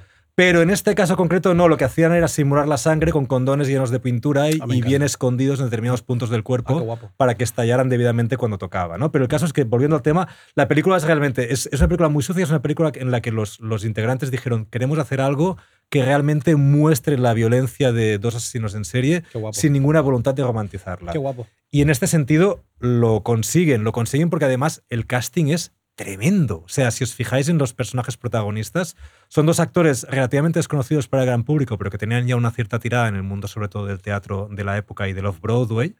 Y no son dos beldades, que digamos. No. Son dos tíos bastante que te los puedes encontrar por la calle en cualquier momento. Tanto es así que una revisión de la historia que se hizo a principios de los 2000 cogía a Martha Beck y a Raymond eh, Fernández y los protagonistas eran Jared Leto y Salma Hayek. No tenía nada que ver Totalmente. los jetos de los personajes. Totalmente. Eso me recuerda al From- a la versión fílmica de From Hell que salían eh, Johnny Depp y no sé qué más. Y, y los dos protagonistas eran el, el inspector Aberline que medía 1,20. Bueno, ya no puede ser creíble. nada Totalmente. de Bueno, estás hablando de la aberración Aparte que llevó- es la- una de las películas más malas que he visto en mi vida. Totalmente. O sea, llevó a Alan Moore a decir no quiero que mi, que mi nombre aparezca en ninguna película de aquí A partir hasta- de ahora. A partir, de, ahora, mi From nombre no se asocia con ninguna película. Em, Yo no puedo parar de pensar en los Dime. de los condones llenos de sangre, no te está todo el rato viniendo a la cabeza. Aparte, si falta, si faltaba presupuesto, solo puedo recuerdos. suponer que los condones eran usados, que no los iban comprando. Era en plan, a partir de ahora guardadlos. Probablemente. Estamos hablando de finales de los 60 de una América muy sucia. Probablemente eso Lava- está más desactualizado. la- lavadlos. Dadle la Bueno, vuelta. Tú, el que, tú que tienes gonorrea no lo laves, déjalo así porque nos va de, nos va de puta madre lo tuyo. Em, ¿Qué más os puedo contar de esta película? Em, es, como todas las películas de las que hablaremos, se desvía de la realidad de los hechos, no lo que se cuenta exactamente lo que pasó, hay diferencias. Ah, por ejemplo, en la Cosa que película... me parece genial de la ficción. ¿eh? A mí me encanta. Yo creo, yo creo que no. O sea, Hay que el mejorar. exceso de. Claro. Como de, de querer ser veraz, tío, Sí. creo que perjudica la ficción, tío. No, y aparte que hay cosas que son más divertidas en ficción. Es que además- Has de tienes que mejorar una historia que a lo mejor es deficiente en la parte del, del Landru lavándose los pies antes de que lo maten, pues a lo mejor esto puede poner otra cosa un poco más guapa. Porque es una escena de bajonazo general. o sea. Quiero dos pies. Quiero dos pies de Exacto. alguien, sí. Ah, tengo que deciros ah, que la película no fue un gran éxito. Ah, yo creo que tiene el problema que estaba en, estaba en un momento muy bisagra, porque hablamos de. O sea, la película se rueda cuando se están produciendo los asesinatos de Clan Manson, por decirlo de alguna manera. Sí. O sea, se rueda en el año 69. Ujú. Se estrena justo cuando el movimiento hippie se está yendo a hacer puñetas y estalla el nuevo Hollywood, pero está ahí aún entre dos aguas. Entonces la película funcionó mínimamente bien en taquilla, pero no fue el exitazo que probablemente hubiera sido años después, ni la peli de culto que es hoy en día, que es, un- es una película que está muy bien considerada en los círculos más, digamos, así, artis. Ah, pero se quiso hacer una secuela de esta película. Que dirás, ¿cómo se hace una secuela de una película en la que los protagonistas acaban fritos en la silla eléctrica al final? Precuela. Mejor aún, imaginaron que estos dos personajes habían mm, copulado, habían practicado el coito, lo cual es ah, francamente plausible, y habían tenido hijos. Y digo hijos porque habían tenido una pareja, una pareja de gemelos, niño y niña. Según la historia, este niño y niña eran separados al nacer y se reunían años después sin saber que eran hijos de, de- de los mismos padres, se liaban entre ellos y se convertían en asesinos en serie. Bien. Wow. O sea, esta idea tan Relación maravillosa... incestuosa. In- incesto, y homicidio, Wow. Esta idea tan maravillosa estuvo padres, padres serial killers.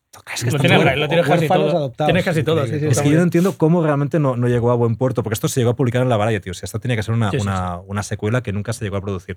En cualquier caso, insisto, hablamos de una de las mejores películas de, de, de asesinos en serie de los años 60 y probablemente también de la historia. Un último apunte, si me lo permitís, que a Sí, mí me sí. pasaba mucho viendo esta película, que aunque es una película muy seria e insisto, con momentos muy violentos, también puede ser bastante divertida. Claro. O sea, los personajes están como muy...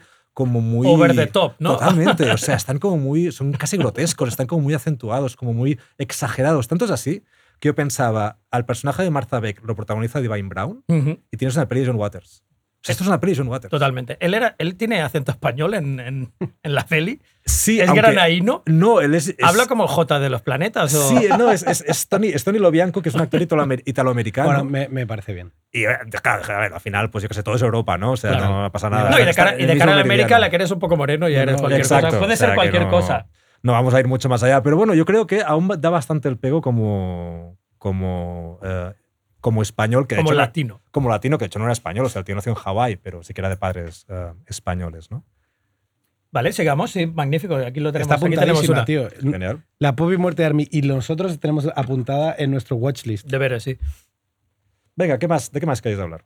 Queremos hablar de. Bonnie, Bonnie and Clyde, tal vez, ¿no? Que no hemos mencionado, pero estaría bien que mencionáramos la peli muy sí. rápidamente. Bonnie and Clyde, no sé si hace, falta contar mucho la historia de estos dos. No, nada. Sí. De hecho, de hecho yo, te- yo era una de las opciones que tenía para hablar en Sí. el capítulo y me parecía como tan evidente Claro. que pensé, igual no es necesario y lo, y lo interesante justamente es hablar de pelis de Bonnie and Clyde en todo caso, ¿no? Pues mira, podemos hablar de tres. Hablaremos de una que es la que tiene todo el mundo en la cabeza y que es como la más central, pero dejadme hacer dos pequeños apuntes a dos películas, una anterior y una posterior. Hay una película de 1957, es decir, 10 años antes del Bonnie and Clyde prototípico, que es una película de William Whitney, William Whitney que se llama La historia de Bonnie Parker, porque está especialmente focalizada en el personaje femenino que Me encanta. interpretaba Dorothy Previne. Esta película es una exploitation de- del cine de gángsteres. O sea, es una película que lo que hace es coger las esencias de lo que había sido el cine de gángsteres y cine negro de los años 30, 40 y finales de los principios de los 50, pero ya pasado de vueltas, ya para autocines, ya para sesiones dobles con, con, con parejas jóvenes metiéndose manos en la, en la parte de atrás de los coches. ¿no? Nada más que esto, producido por la American International Pictures, que es la gran productora de, de- en la que trabajó Roger Corman y que hizo la mayor parte de exploitations de los años 50, 60 y parte de los 70 en Estados Unidos. ¿no? Esta es como la, la primera gran película, sobre, la, prim- la primera, no diría grande, pero sí la primera película bastante conocida sobre estos personajes.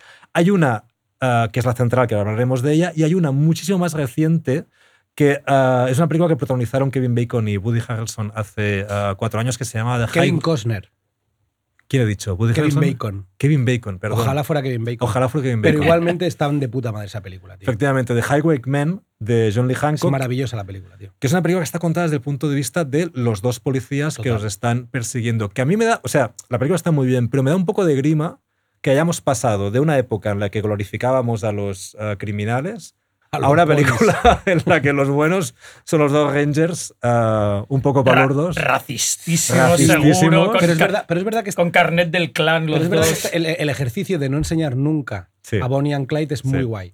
Está bien, tío. Y es una película que se, se acerca bastante más a la realidad de los hechos, aunque sea desde la perspectiva de los dos policías. Y que puede la- ser que sea producción de Netflix, tío. es Que producción de igual Netflix. es la única peli medio buena que ha hecho Netflix.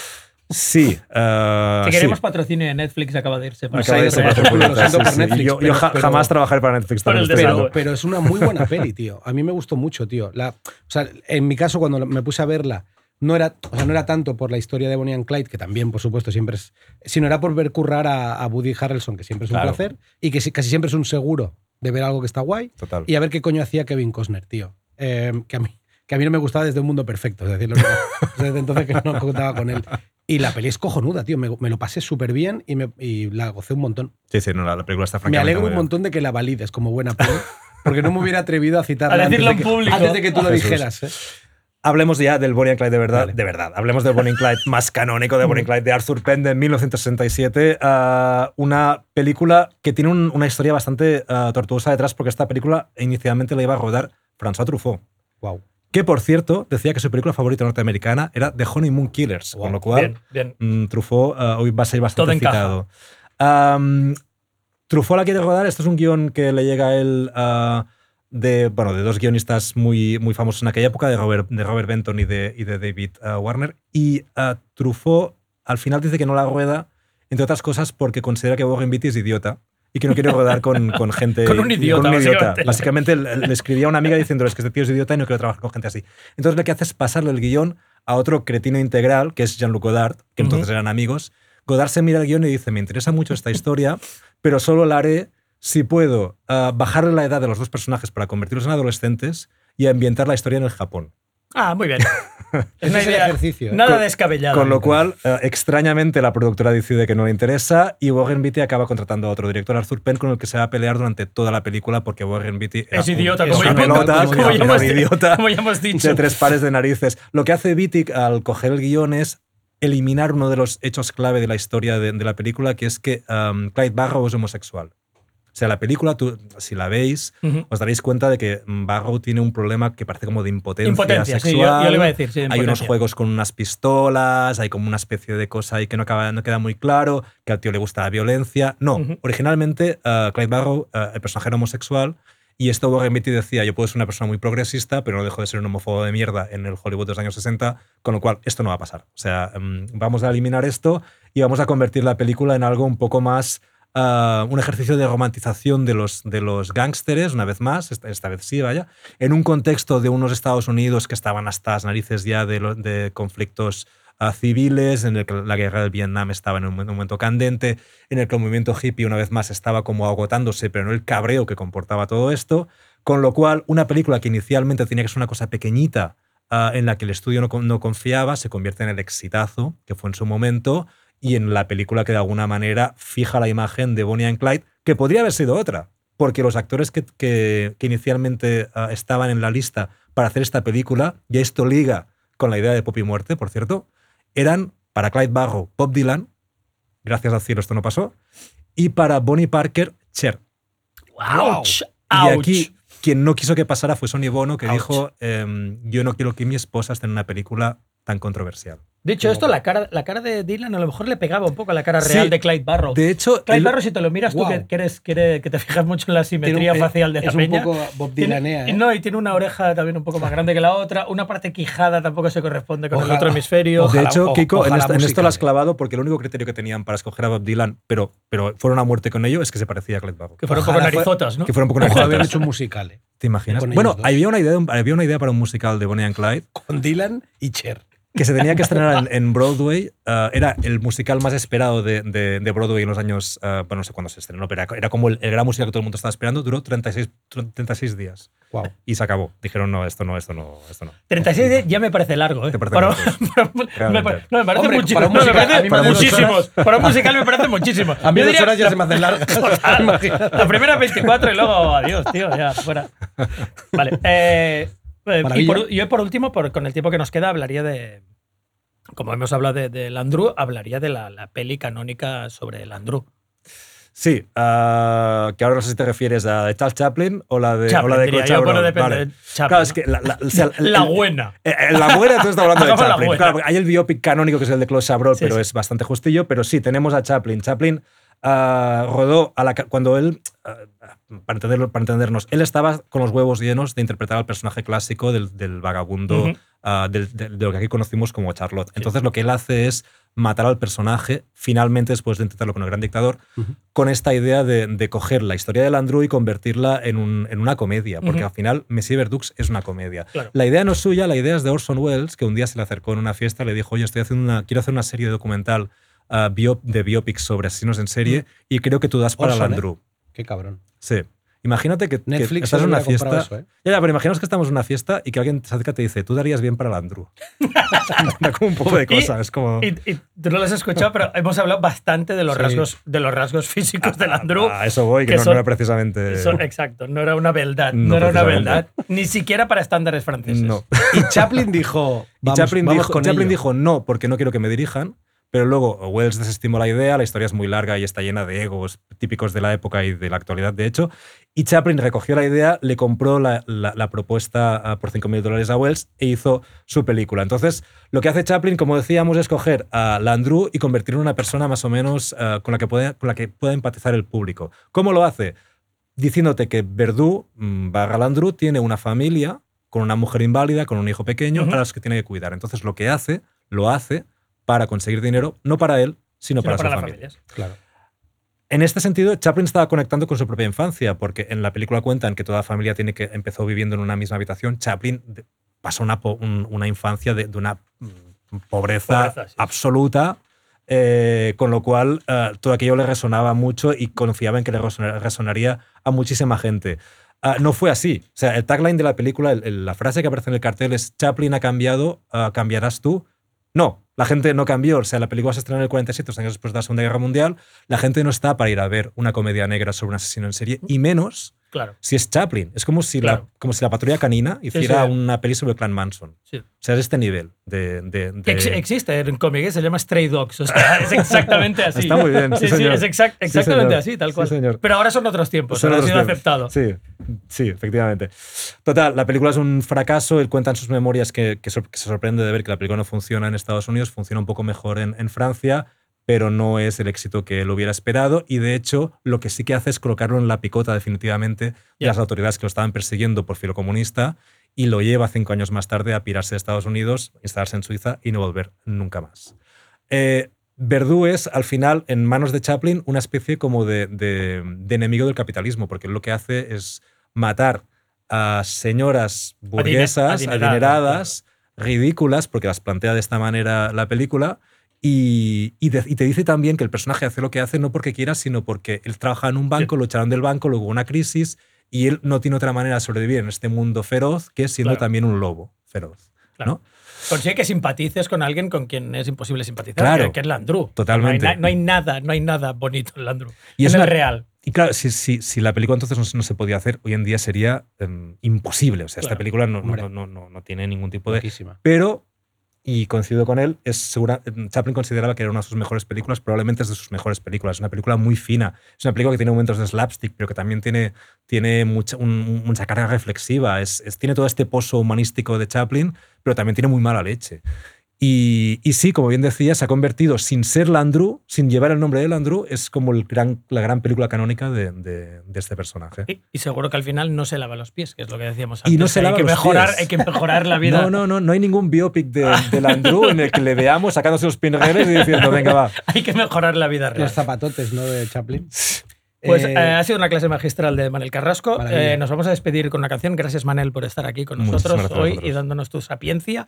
Y nos despedimos con otra canción de matrimonio, no por quien la canta, porque la canta PJ Proby, que es un tío, es un músico y cantante y performer, pero también compositor, sino por el matrimonio que le hizo la canción, que eran Jerry Goffin y Carol King, que mucha gente de nuestra audiencia les conoce y se le hicieron especialmente para él, pero ahí tiene como todo mil cosas que me molan. O sea, tiene a PJ Proby, eh, que Nick Conley hizo, escribió sobre él muchas veces, tiene eh, sonido de Sunset Sound de California con la Wrecking Crew, que eran el, la peña que grababa todo lo que molaba de todos los hitazos de California, y la producción es de un tío que me flipa, que es Jack Nietzsche, no relación con Friedrich de ningún tipo. De hecho, se quitó una Z o una S para que no le dijera todo el rato, tu abuelo es él. Y se llama I Can Make It Alone, que aparte es una. El, lema de la canción es muy bonito, que es en plan, no, no, puedo, no puedo hacer toda esta mierda solo. Necesito, te necesito. No puedo hacer todo esto solo. Pues vámonos.